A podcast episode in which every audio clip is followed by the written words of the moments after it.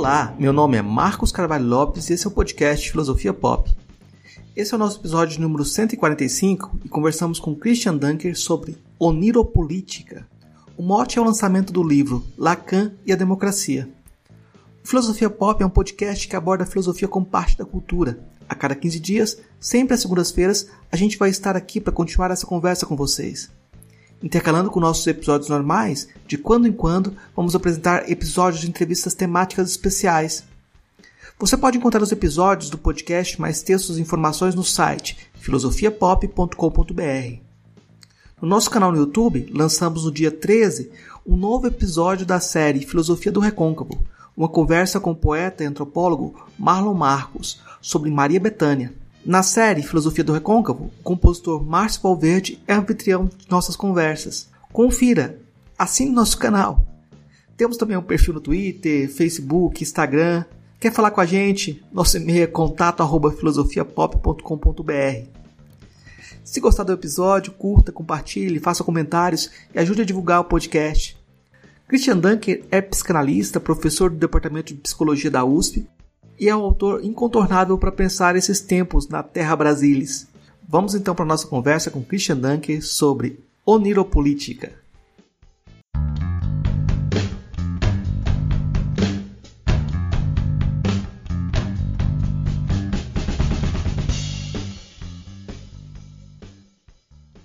Eu vou começar perguntando logo para uh, o título do seu livro, Lacan e a Democracia. Eu, toda vez que você começar a falar, você vai ter que explicar esse título dessa relação entre Lacan e a democracia, porque parece que é, esses dois significantes têm suas tensões e você vai ter que lidar com essas tensões e toda vez que você lidar, você vai dar uma resposta diferente. Então, eu vou dar, fazer a pergunta de novo sobre o título. então, esse título, né, ele tem é, três é, conotações. Né? A primeira é de que a democracia é uma ideia que está em por vir. Né? É, a gente não a gente faz a crítica de um uso categorial de democracia, né? Você vai lá e encontra liberdade de expressão, uh, voto. Ah, então tem democracia. Ah, lá você não tem democracia. Claro que existem pesquisas que fazem isso, mas uma uma perspectiva mais ampla da, do conceito de democracia, desses gregos, da história da, da, das aplicações de democracia, ela pode se beneficiar, sim, de algumas. Uh, uh, alguns aportes uh, vindos da psicanálise, que é a também uma experiência de transformação de sujeitos a partir da palavra, utilizada num escopo de liberdade, a associação livre. Então, assim, a ideia de tratar, por exemplo, a violência pela palavra, pelo diálogo, mas numa certa acepção bem específica de diálogo, né? não habermesiana, não tendente a, assim, ao contrato entre interlocutores, que é o que o conceito se reduziu no uso corrente, a gente vai ver que, que, a psicanálise ela, ela tem, vamos dizer assim, algumas contribuições a, a dar sobre as patologias do diálogo, vamos dizer assim. Né? Então, a recusa, a resistência, a repetição, as propriedades discursivas né? É, que, que, que, atravessam os processos uh, democráticos. Né? E que muitas vezes não são captados, não são uh, reconhecidos pelas tradições uh, de reflexão política, notadamente de extração liberal, né? É, em que você supõe um sujeito racional, que age de acordo com seus interesses. Bom, isso, isso não está dando muito certo. Né? A ideia de democracia está tá em crise, entre outros, porque ela chama uma noção de sujeito um pouco uh, simples uh, do ponto de vista psicanalítico. Né? Bom, o, o, segundo escopo da, da, da contribuição da psicanálise para o processo democrático né, é justamente é, sua inscrição no debate crítico. Né? Então, fazendo uma, uma arqueologia, isso está no livro da, da, da, da, psicanálise, a gente vai, vai encontrar ali que ela nasce como uma. Uh, com uma afinidade com as tradições críticas, ela não é única, ela devia reconhecer melhor sua, sua parceria, vamos dizer assim, a sua ambiência com uh, uh, teorias feministas, teorias uh, antirracistas, uh, social, social studies, cultural studies, enfim, é, teorias como a da escola de Frankfurt, nas suas diferentes gerações, é, até mesmo a, a, o existencialismo sartriano recorreu e dialogou com a psicanálise. Então, é, é difícil você encontrar uma, um ramo, vamos dizer assim, da, da filosofia crítica que não tenha importado uh, inclusive criticado ideias psicanalíticas. Esse, esse, esse, debate precisa ser renovado. Né? A gente teve aí o Freud do marxismo, é um exemplo de, de, de como essa associação se deu, sem se alinhar com nenhuma posição assim mais específica, ainda que, que a gente tenha uma certa simpatia pela, pela escola de Frankfurt, mas também pelo, pelo estruturalismo, pós-estruturalismo, né? É, o importante é marcar o ponto de que nem sempre a psicanálise precisa ser vista como uma, como uma, uma prática, vamos dizer assim, individual, de consultório, interessado apenas assim em patologizar e, e, e lidar com o sofrimento individual, enquanto negação das contradições sociais. Né? Isso, é, isso é um pouco assim, falta de, de percurso na matéria. Né? A terceira acepção uh, é que a própria psicanálise eh, empreendeu um conjunto de, de tentativas de transmitir a sua prática, o seu, sua teoria, uh, numa chave alternativa, vamos dizer assim, uma chave potencialmente democrática. Né? E aí é mais Lacan e a democracia do que Freud e a democracia. Tá? Lacan foi, foi excluído da, da Associação Psicanalítica Internacional e inventa, então, uma outra maneira das, uh, das pessoas se autorizarem como psicanalistas, num outro espaço que a gente teoriza, né, com a noção de escola, com a noção de passe, com a noção de garantia, com a noção de cartel, que são um conjunto de propostas né, para um outro tipo de laço social.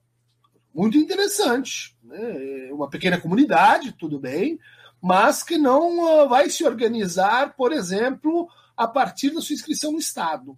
Não queremos que o Estado regule nossa prática.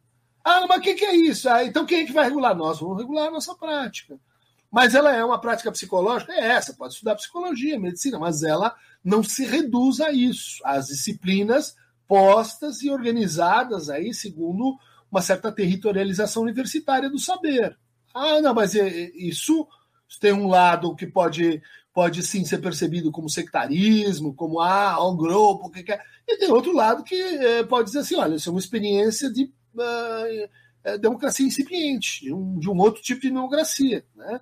de democracia mais participativa, uma democracia que retoma os poderes da palavra oral, onde as coisas não são todas escritas, né? Por quê? Porque nossa prática é oral, a gente fala com as pessoas. Né?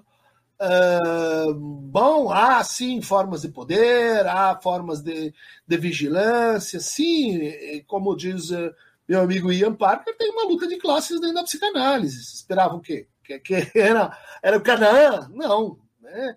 Mas, dentro, dentro dessa experiência inaugurada pelo Lacan, a gente tem já uh, assim, a formação de uma, de uma comunidade internacional. Acho que hoje, se um país onde a gente não tenha presença da psicanálise lacaniana, e eh, não temos exatamente o formato de uma corporação neoliberal, né, com a produção em série ou com a, a acumulação de mais-valia diretamente pelos, pelo, pelas instituições. Né? As instituições não são, não são grandes empresas, de fato, né? ainda que existam muitos problemas.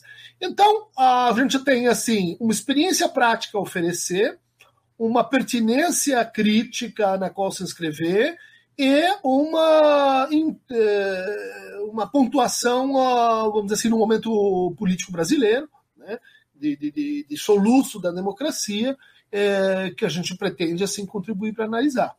Me chamou atenção logo a dedicatória para o Contário Caligares, né? E a sua definição de a, a sua definição do Dunker de, de que a boa crítica psicanalítica ela é a crítica social feita por outros meios, né? Uhum. E eu pensei logo como essa definição de boa crítica psicanalítica...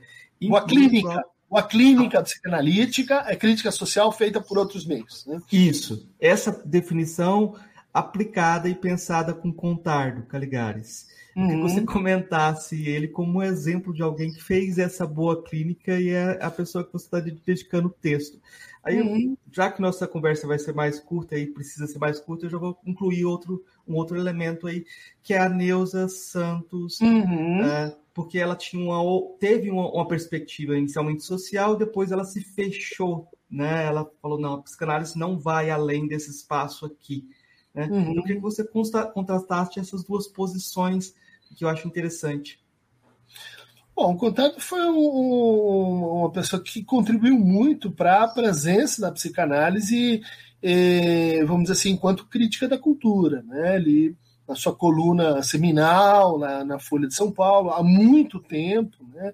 Eh, ele trouxe essa, essa possibilidade da psicanálise fazer a crítica da cultura, né? passando então pelas artes, mas também pela, pela teoria das alienações, né? pelas experiências da alienação, uh, também fazendo crítica social no sentido mais, mais estrito, intervindo em várias, várias situações de conflito, né? conflito aberto, como no caso do Teatro Oficina, né? em São Paulo. Uh, e depois, mais adiante, é, trabalhou na produção de, de, de, minisséries, de peças de teatro, de, é, de filmes, né? sempre com um olhar, vamos dizer assim, né, crítico. Né? Crítico, se a gente pensar alguém formado na, na é, no marxismo francês, da, da, de maio de 68, alguém que uh, conheceu e trabalhou né, com Lacan, mas também com Badiou, conheci os alunos de Althusser, foi aluno de Barthes. Né? Então, a gente pode dizer assim, é, é um modelo né, que é, inspirou muita gente e que mostrou que a psicanálise não precisava estar concernida assim aos consultórios e nem fazer o fetiche reverencial né, do, uh, daquela posição assim angelical, neutra, né, foi muito criticado por isso acho que foi um pioneiro na nossa na, no debate público, né, na presença da psicanálise no debate público. A Neuza também eh, teve esse papel de inaugurar uma, uma discussão sobre o racismo, sobre a negritude, dentro da psicanálise, mas num contexto, eu diria assim, muito mais adverso. Né? Psicanálise carioca, de um, de um momento, de certa forma, contemporâneo do, do Contardo, né, mais ligada à, à saúde mental, aos processos que atravessaram a saúde mental no Brasil uh, a partir da Lei Paulo Delgado, nos anos 2000. Né, e, entendo que, que a, a demanda né, de maior presença, de maior expressividade, ela não pôde ser compreendida naquele momento. Né? A Neuza, acho que é, não teve a, o reconhecimento e a expressão que, que poderia ter, por ser negra, por ser mulher, por estar assim introduzindo um, um tema que naquele momento, né, assim, o feminismo negro era muito distante dos debates psicanalíticos. A gente estava num momento em que a psicanálise lacaniana estava se estabelecendo assim no, no, no Brasil, ou se disseminando, né, saindo assim das grandes metrópoles, da, de uma cultura mais, mais, mais intelectual, né? É, foi uma, uma, trajetória que agora está sendo reconhecida. Né? E, talvez, e, também em parte, a época, ela trabalhou mais assim com a, com a teoria da psicose, ela trabalhou com, com Antônio Quinet, que foi um, uma, pessoa que está aí, que, que, que, fez de tudo para que ela pudesse, enfim, ter mais, é, mais presença mas vamos, vamos dizer que enfrentou né, condições muito mais adversas que, que o Contardo, né? É, sendo, aliás, Contardo um estrangeiro, ela é uma nativa. Né? Fiquei pensando como essas condições adversas levam, dão a possibilidade ou não de você pensar o seu contexto nesse sentido social, mas eu vou deixar isso reprimido agora e vou passar para a questão sobre a oniropolítica, né? Hum. Essa política do, do, do sonhar ou do sonho. É, e eu acho muito interessante pensar no que você vivenciou em Belmonte e na, na, na dificuldade que as pessoas tinham para elaborar os, uhum. o que estava acontecendo de trágico na vida delas. Mas eu queria contrapor uma experiência que é, talvez seja aquela do, do sonho reconfortante diante de, de um, uma, uma, dificuldade é, física mesmo. Eu, eu, vou dar um exemplo pessoal, uhum. que quando eu tive Covid-19, eu estava lendo os, é, os autores indígenas. E eu tava, comecei a passar mal de noite e tive sonhos em que meu corpo era uma tribo inteira que queria respirar. Uhum. Isso funcionou para que eu quisesse continuar sonhando e não procurasse o um médico.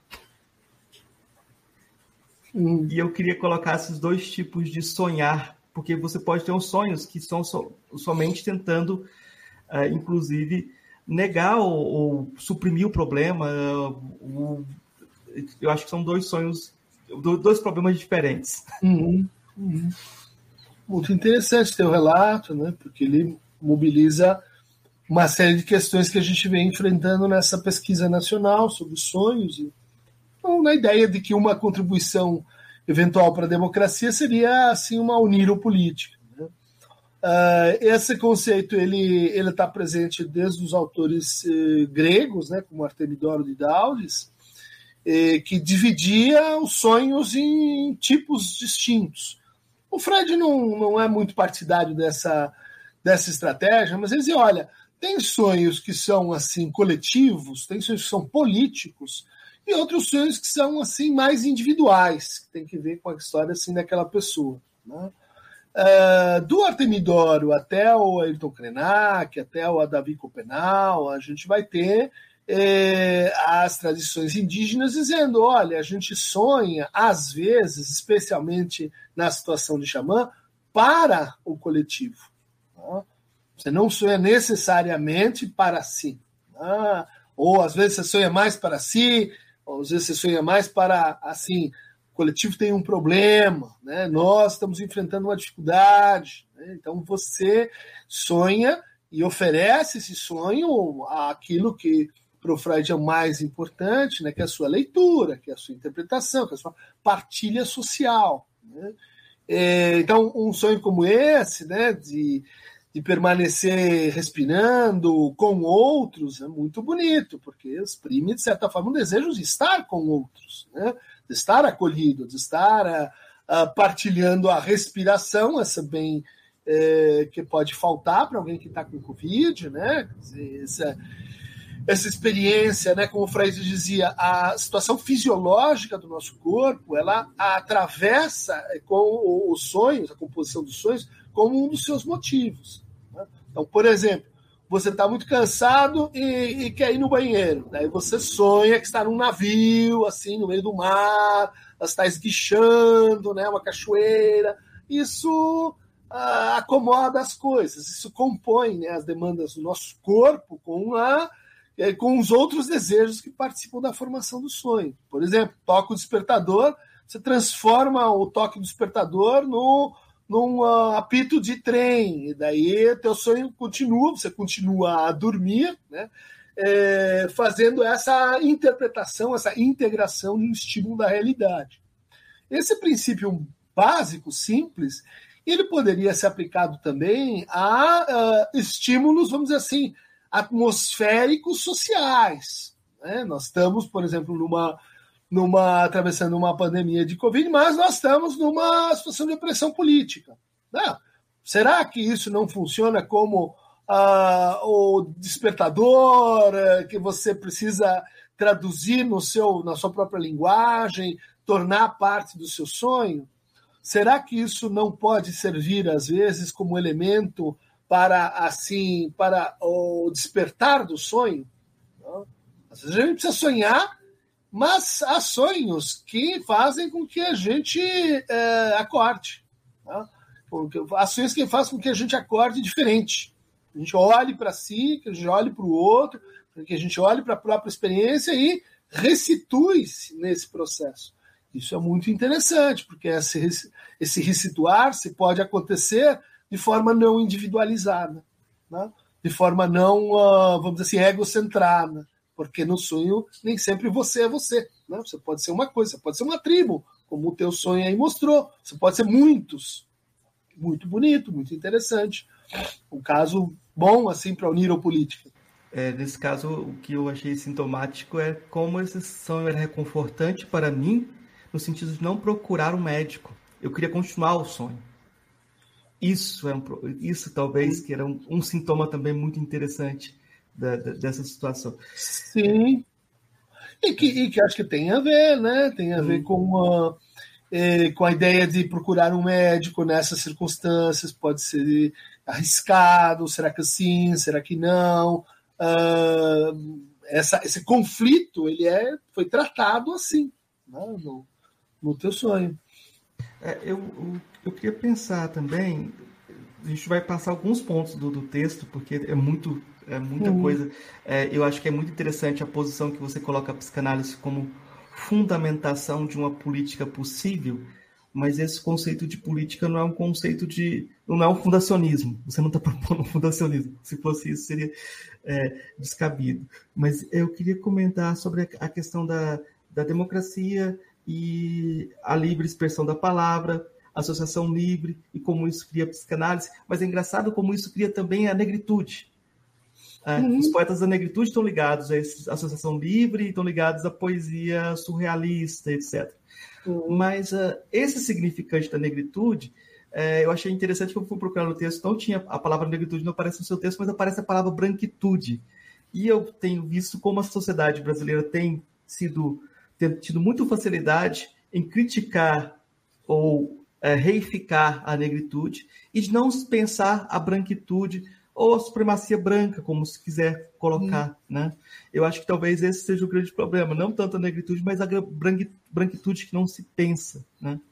Queria que você comentasse um pouco sobre Bom, aí tem uma, tem uma tese, já apresentei ali em outros lugares, né, de que a gente seria pensar a chamada política identitária de uma outra, em outras bases. Né? Hoje isso significa correntemente a inclusão de vozes historicamente excluídas, né, como os negros, como os indígenas, como deficientes, como uh, loucos, como, enfim, até mesmo crianças, num certo sentido. Né? Uh, me parece que o ponto de partida devia ser outro, né? devia ser assim a ideia de que já existe uma política de identidade, essa é a política branca, né? essa é a política que aparece como não política, essa é a política que aparece como neutra, essa política que aparece como, como uh, vamos dizer assim, algo que, que não, não deve, não pode, a gente nem percebe como política. Né? Então aí é, é uma proposta né, de repensar políticas de identidade a partir desse deslocamento. Né? Por isso, uh, acho que vai aparecer a palavra movimento negro, vai aparecer referências né, ao racismo, mas me parece que é o fundamental em termos políticos né, é integrar nas políticas da identidade essa política hegemônica, né, essa forma de, de pensar, uh, vamos dizer assim, a desigualdade, a iniquidade, a, a distribuição parcial dos recursos financeiros, e, e, uh, culturais e sociais, sem que isso seja atravessado por essa, por essa política de identidade. Né? Bom, mas ao mesmo tempo, né, a, a proposta é, é de superação, de certa forma, das políticas de identidade enquanto uma espécie de luta entre, entre particulares relativos, né? É uma luta que seria assim tática ou estratégica, uh, que gera a formação de novas elites, né? Isso, isso, é, isso é interessante, mas é, é apenas uma, um passo, né? Devia ser considerado um passo numa caminhada maior que os autores clássicos, né? Lá, lá no começo, o Fanon, né? Dubois, é, sempre fizeram questão de, de, é, de insistir né, num certo universalismo. Né? E, aí aí a, a, a, psicanálise teria algo a contribuir né, na forma de universalismo fraturado, de universalismo diferente do, do universal dos direitos humanos, do, do falso universal, né, que muitas vezes é usado, instrumentalizado pelas, pelas políticas mais institucionalistas. Né? Então, a, é, é uma tentativa de dizer: olha, as políticas identitárias, é, na medida que elas se tornam políticas egológicas, brancas, negras, asiáticas ou o que for, Uh, elas são acirramentos narcísicos, que vão impedir que o desejo né, possa ser propriamente reconhecido. Né? Então, uh, aí está uma, uma tentativa de dialogar né, com as políticas de, de identidade, no sentido assim de dizer precisamos nos tornar mais políticas né, e menos identidade, identitárias nesse sentido, inclusive e principalmente a política da branquitude. É, um aspecto que eu acho muito interessante é como uh, você propõe essa ideia de democracia, e essa ideia de democracia não, é, não tem nada a ver com a construção do consenso, né? não é a democracia do, da, do consenso. Então, uhum. ela tem uma, uma, dimensão necessariamente sublime, né? no sentido de, de algo não discursivo. Né? E tem um, um, um livro um livro que é é, seminal né, dessa história que eu vejo da, da desse, dessas representações do Brasil, que é o experimento do Avelar, do Luiz Eduardo Soares, em que ele descreve um, uma situação em que toda a esquerda brasileira estava procurando um livro perdido de um ex-militante que ele tinha pegado, ele tinha conseguido fazer a chave de interpretar o Marx para os territórios brasileiros. Esse uhum. militante tinha sido desapareceu durante a, o final da, da ditadura e esse, esse livro seria a, a chave de todas as transformações. E quando uhum. as pessoas encontram esse militante, ele não tem nada desse livro e, na verdade, ele fez uma, uma obra de arte pós-moderna. Era uma obra de arte pós-moderna. Né? Tá. E esse texto do experimento de Avelar, ele marca bem a posição do Luiz Eduardo Soares, em que ele fala: olha, vou parar de procurar o sublime na política uhum. e vou para engajamento prático. Foi a época que ele começou a fazer um engajamento mais uh, em termos práticos. E eu estou perguntando isso porque eu acho bem interessante a gente pensar na posição do psicanalista. Uh, na época eu, eu vi os debates estavam em torno assim uh, ser professor, ser profeta, qual que é a função do filósofo, né? Nos Estados Unidos esse debate estava girando entre ser professor e ser profeta, porque você tinha o Mangabeira Unger, o Cornel West apontando para uma questão de profecia, né? Da filosofia como profecia. E o Richard Roth falou não, a, a filosofia é, vamos manter a filosofia como profissão, como tarefa de professores. E é curioso como no Brasil o Luiz Eduardo vai para a praça pública, de certa forma, é uma profecia da segurança pública mas aí novamente ele se depara, eu, vai essa crítica de uma política sublime, que é uma crítica que está também no, no, no de Ferri Costa, é outro que faz essa mesma crítica dessa, dessa ideia de uma política sublime. Eu queria que você comentasse um pouco sobre isso. Uh, até que ponto que a gente pode construir comunidade sem uh, aderir a essa política de construir consenso?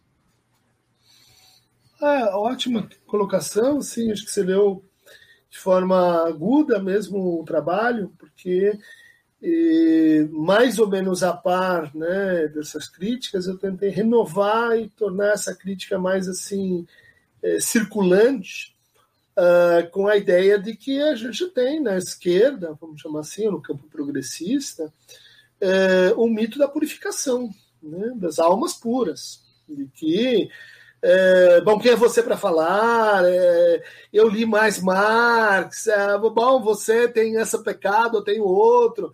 Isso é uma herança do pior tipo, né? Do antigo catolicismo culposo, né? Em que, que deu no que deu. Eu reputo que isso foi uma, uma, um pacto, né? Em termos de enquadramento de afetos que, que acabou sendo feito com a direita, que adora também essa você farta com o sentimento de culpa, né? Então, vamos falar em culpa e aí, aí a, a, engrenagem da conversa ela, ela, ela desanda mesmo, quase que necessariamente. Por quê? Porque tem gente que já está acostumado a fazer isso muito antes de nós. Né? Os empreiteiros da culpa estão é, aí, nós estamos do outro lado, psicanálise está nos efeitos residuais, na devastação que isso causa nas pessoas, né? individualmente, coletivamente.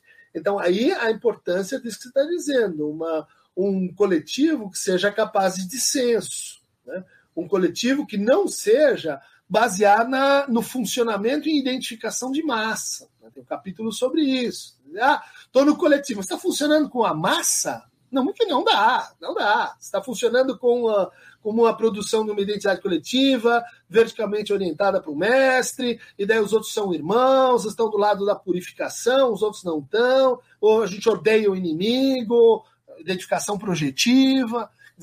Isso não é, é classe. Né? Tentei voltar um pouco assim as, as pegadas. Isso é, isso é massa, isso é o que sempre se criticou na psicanálise. Dizer, olha, vocês olham para os coletivos dizendo, olha, todos eles funcionam como uma massa, com demissão cognitiva, regressão de afetos e etc. Isso não é verdade. Né? Porque você pode pegar um indivíduo ali é, isolado, entre aspas, na frente da sua tela, e ele pode estar funcionando como massa, ele pode estar funcionando como classe, ele pode estar funcionando nos seus interesses individuais. Né?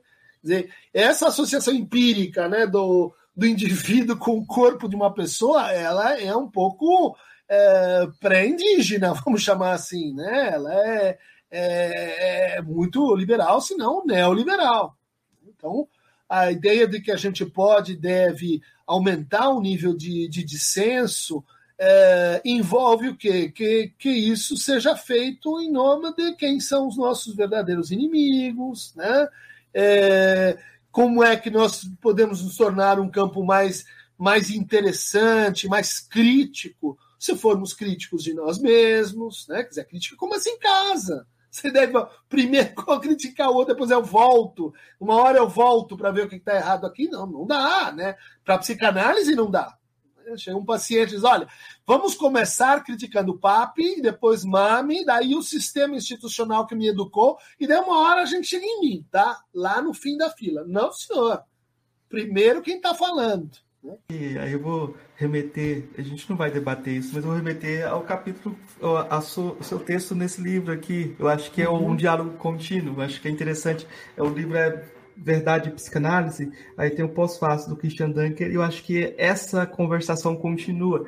E eu acho que o Contário Caligari e Joandir Fericosta fazem parte desse, desses mobilizadores desse debate público contínuo.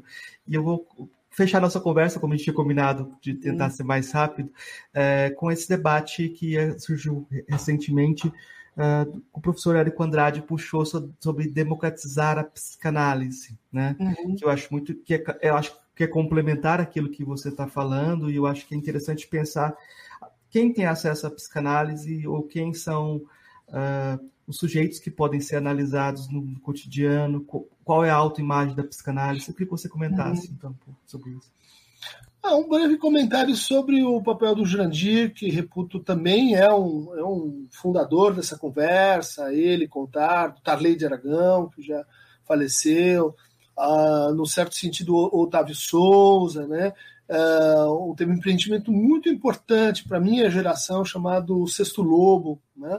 Que era uma, uma chamada, uma convocatória para pensar o Brasil, para pensar, então, dali veio o inconsciente pós-colonial, ali veio uh, o começo de discussões sobre a colonização uh, psicanalítica no Brasil, né? E isso, uh, mais do que uma, uma homenagem às pessoas que, que nos formaram, eu acho que nesse momento é uma lembrança crucial para algo que está faltando, que é história da crítica. De onde nós viemos? Né? De onde nós estamos falando? Você começou esse barraco agora, faz parte da ideologia essa apresentação, né? Tem uma coisa nova aqui que nunca ninguém fez antes, que nunca pensou antes, e agora nós estamos fazendo. Não. não. Né? Tem uma tradição crítica brasileira que precisa ser assim melhor incluída nesse debate. Né? Porque eu vejo que tem muita gente entrando nessa é, nessa conversa fácil né, da, das elites universitárias, é, do anti-intelectual, de novo, fechando com quem? Com Bolsonaro, com o pior. Né? Só que como altera o polo, você não percebe. Né? Então, é muito importante conectar né, os esforços entre as diferentes tradições críticas, que não vão se diluir numa unidade imaginária, e entre nós e aqueles que tornaram possível nós. Essa história. Você quer, quer pensar de forma indígena, mas uh, só quer o último capítulo da conversa? Isso é ciência no, no sentido mais ideológico da palavra. Tá? Tem que fazer história de quem tornou possível aquilo que está falando hoje. Bom, a, aí a gente vem para essa conversa de que a psicanálise está num momento uh, que a gente precisaria reconhecer melhor de profunda transformação e de profunda abertura. Né? Então, a gente tem as clínicas sociais, a gente tem as clínicas públicas de psicanálise. Né? São Paulo, aqui a, a Praça Roosevelt, não só com iniciantes, né? Maria Rita Kel, lá, domingo, atrás de domingo. Antes disso, estava acolhendo, escutando as pessoas no, nos assentamentos do Movimento Sem Terra. Né? Uh, isso talvez seja assim meio impactante, mas isso já vem acontecendo há muitos anos. Né? São pioneiros né, que estão ali tentando pensar a psicanálise, às vezes, fora de um quadro institucional mais opressivo, mais colonizador, né? e que redundou numa quantidade, vamos dizer assim, de, de clínicos muito grande, uh, oferecendo sua escuta por meios digitais, uh, oferecendo processos de formação uh, de uma maneira extremamente acessível. Né? Então, uh, quando eu vejo o professor Érico, que, que faz parte de uma associação que eu frequento, já fui várias vezes, Círculo Psicanalítico, né? Dizer que a pessoa precisa empenhar o valor de um carro, de um apartamento para se tornar psicanalista. Isso é falso. Isso é falso. E e, e, e, é bizarro, porque é falso de alguém que. Ele faz parte dessa, ele sabe que ele está mentindo. Né? Dizer, é o tipo da bobagem que a gente precisaria parar de, assim, com o nosso etnocentrismo, de achar que, sim, como a, a psicanálise vem de uma tradição de elite, sim, de excelência, cara, etc., nada está acontecendo no Brasil. Né? A gente vai para Paris, para Londres, para os Estados Unidos e todo mundo diz: olha, está acontecendo uma coisa super legal lá. Sem diretriz, sem, ah, não, estou agenciando aqui, sem uma liderança nacional. Tá? Bom, daí vem a crítica. O contexto da crítica é o seguinte: vem uma, uma, uma faculdade, né, uma faculdade eh, que a gente sabe o que aconteceu com as faculdades de massa durante os últimos anos, né, que enriqueceram bastante, é, a partir de, uma, de um esquema neoliberal de reprodução da educação, né?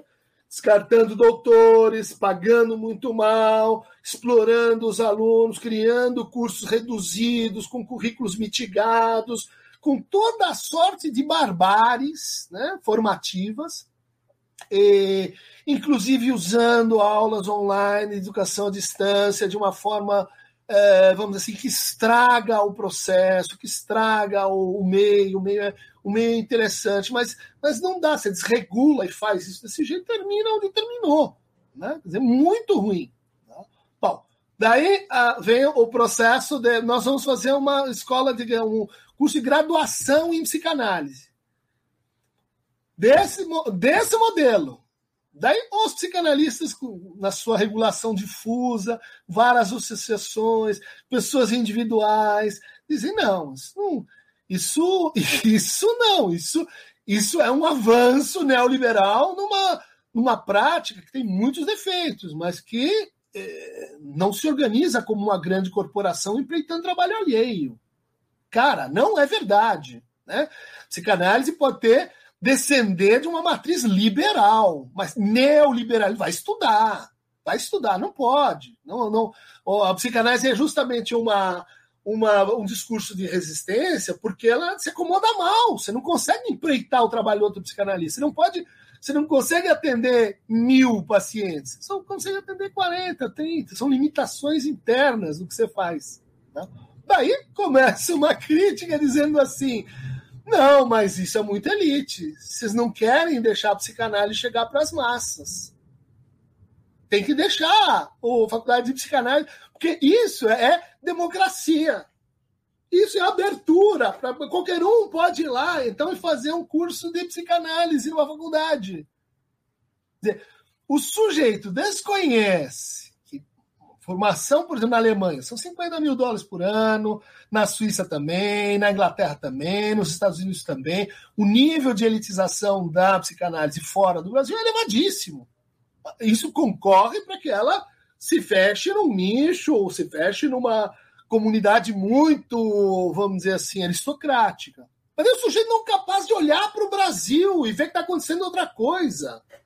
E vem me dizer que o democrático é você apoiar um curso de graduação. É, é, quer dizer, é, é, o seguinte, né? Quer dizer, como é, como, é que, como é que a gente pensa? Se todo mundo pode entrar, essa é a democracia que a gente quer. Como chama esse todo mundo que pode entrar? Consumidor. Consumidor. É, é isso que está no argumento. A gente vai ser mais democrático, a gente vai, vai deixar todo mundo consumir. Ah, isso é democracia? Lê o livro do Chris Dunker. Só pode. Precisa de saneamento básico no argumento. Oh, você concorda comigo ou não, Marcos? Nossa conversa está em aberto, não deu tempo de a gente concordar, não.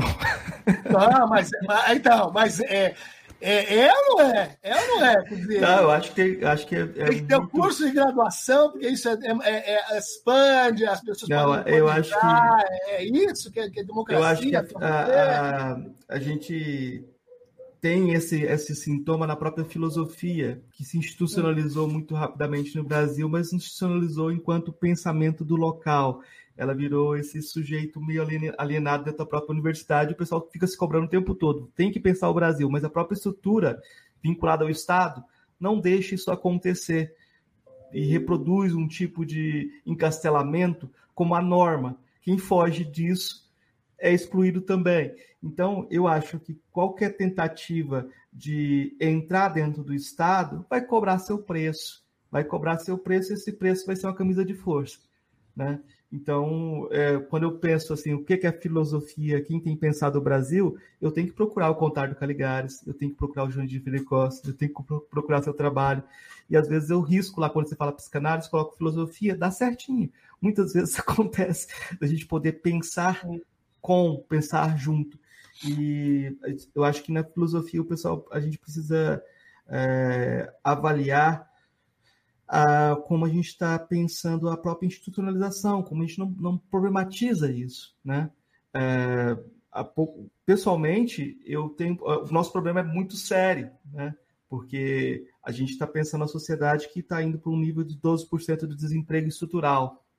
Então, aquelas pessoas que uhum. falavam a filosofia é inútil e tem que ser inútil, vão ter, vai ter, vai ter que vão ter é. problemas, vão ter problemas.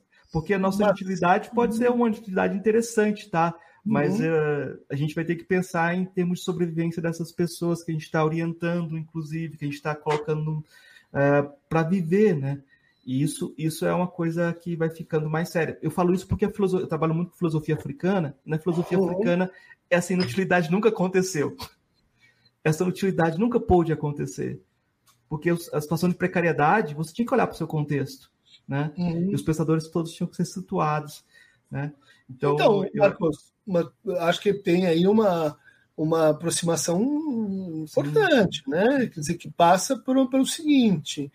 tem uma, uma mitologia que vai dizer assim: se você está no Estado, você então está ah, ao abrigo do neoliberalismo. Né? Hum. Quer dizer, a, a, o que você vai fazer é ocupar o Estado. Né? Então, vamos lá para o Estado. Né? O, Estado, o que é do Estado é do interesse público, como se o Estado não fosse capitalista.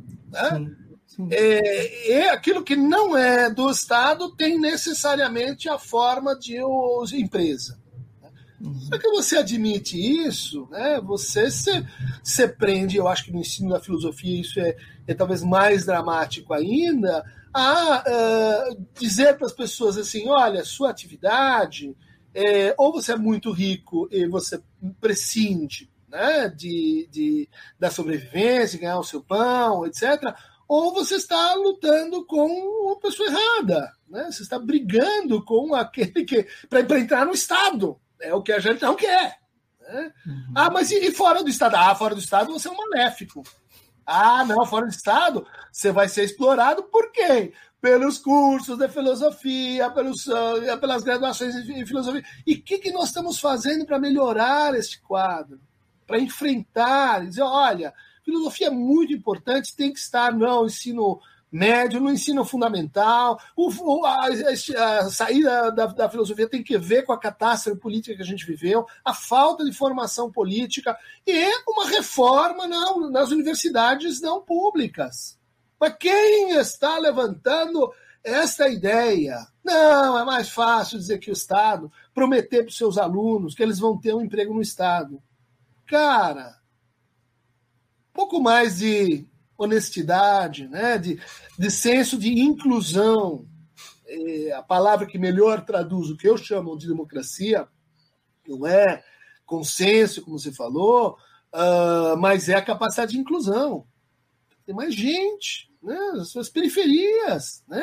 aqueles que estão excluídos na sua palavra, na sua prática, aqueles que estão excluídos do trabalho, do trabalho em filosofia, da, da docência em filosofia. Quer dizer, como é que a gente pensa nessas pessoas tão precarizadas e etc. Né? Não, e o, e o que me parece é que essa isso sempre retorna para a gente. Então, as pessoas que não puderam pensar na universidade chegaram na sala do ensino médio e tentaram expor lá suas filosofias. Né? Não produziu-se um consenso do que deveria ser ensinado. Aí você pode perguntar se esse consenso era necessário ou não. Para o Estado era. Né? Então, a gente tem que ter currículo. Né? Exatamente. Aí exatamente. já, quem é que manda e, no currículo e tal. Exatamente. Então, eu acho que esse debate sobre a filosofia no ensino médio, ele é muito sintomático pelo seguinte, professor.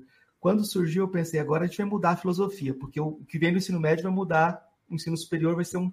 Uhum. Só que o que, que fizeram? Dividiram a ANPOF em duas, ANPOF do ensino médio e ANPOF do ensino superior. A gente reproduziu claro. o sistema de hierarquização claro. da sociedade claro. brasileira e isolou o nosso sintoma. Não, aqui a gente pensa sério. E quando a filosofia sai do é. ensino médio, a gente fala: olha só, estão sendo, não, não estão sendo democráticos. Mas o que, que, é isso? Isso é condomínio. Exatamente. É condomínio. Você vai lá na universidade, tem nossos, os muros, vamos pegar os recursos para nós, já que não tem para todo mundo, vamos ficar com a gente, deixa os outros lá fora. E, é. e, que caramba a gente não está fazendo a crítica disso, em vez de atacar o seu vizinho, porque. Né? Mas, né? mas o exemplo, só para a gente fazer a crítica da própria Ampof, ano passado houve uma mesa inovadora, mesa das pessoas negras que trabalham filosofia no Brasil. Eu fiquei com uma certa vergonha alheia, porque não tinha nenhum branco lá. Porque se você coloca só os negros e segmenta, isso faz com que a conversa não se circule e cria novamente um isolamento. Você tinha que ter pelo menos alguma pessoa branca dessa elite intelectual que chegue lá e fala do, dos privilégios. Que fale dos privilégios. Se ninguém se coloca para falar do, dos privilégios, isso permanece como impensado. E eu acho que a grande coisa assim, nesse sentido é como, por exemplo, a gente tem uma grande recepção de Hannah Arendt, e Hannah Arendt não conseguiu pensar a questão da negritude. Ela não conseguiu pensar, era impensável para ela. Uhum. Aliás, quando pensou, pensou mal, né? Exatamente. Ela não, ela não conseguiu colocar. Né? É, mas aí também, Marcos, acho que a gente vem assim da, da teoria do reconhecimento, né? E trabalho muito próximo pro, do professor Vladimir Safatli, né? Tem, tem, vários trabalhos sobre isso. Né? E, e seria importante a gente pensar a experiência de reconhecimento para além de certos protocolos. Né? é reconhecimento real, né? um reconhecimento que, que se dá para além de certos, uh, certas marcações discursivas. Né? Então, o sujeito vai lá, mas é para confessar seus privilégios? Não sei. Sim. Não sei, é, eu não sei o que deveria ser, mas Uma... a ideia do... Então, mas... Uh, do, ou então, tanto faz, né? Ou então faz é. a, negra, a, a, mesa só com negros. É, esse tipo de, de conversa assim, eh, miúda demais, né? Ela impede que a gente pense relações mais, mais eh, vamos dizer assim, de médio prazo, mais programáticas, né? Quer dizer, quantas mesas eu vou e não acontecem, porque a gente faz uma discussão metadiscursiva, né? De ah, quem compõe a mesa, por que, que tem isso, por que, que tem aquilo. Isso, é, isso, isso, é uma tática, isso é uma tática super legal é, que a gente aplique, vamos lá, desequilibra a situação, mas, mas não pode se acreditar que é seu instrumento de inclusão Real, real. Não estou falando de fazer parte do clubinho ali na porta da, da saída. Real. Não pode ser feita a base desse tipo de, de ranhura. Né? De, de que vai terminar isso. Sim. Tem a POF da, da, da, galera de cima, da, da, da, da numerada, e tem a POF da arquibancada.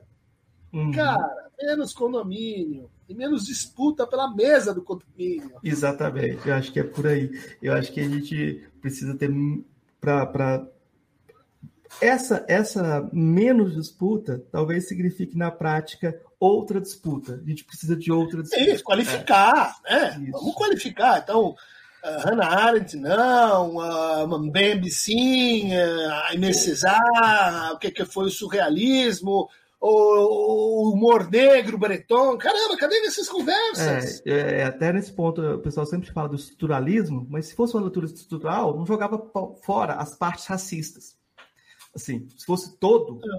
e esse todo não está sendo. Então, talvez até fazer a leitura estrutural seja bom se a gente colocar todo para ver o que, que tinha de racismo ali, o que, que tinha de uhum. colonialismo, uhum. então, colocar essas outras pautas que estão surgindo que são importantes, né? Sim. Então, acho que é, estouramos nosso horário.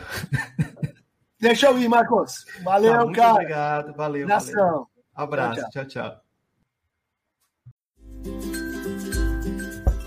Ei, gostou do nosso episódio? Apoie a gente lá no Catarse, é só 5 reais por mês, o preço de um cafezinho. Ajuda a gente a continuar divulgando a filosofia no Brasil. catarse.me barra filosofia underline pop.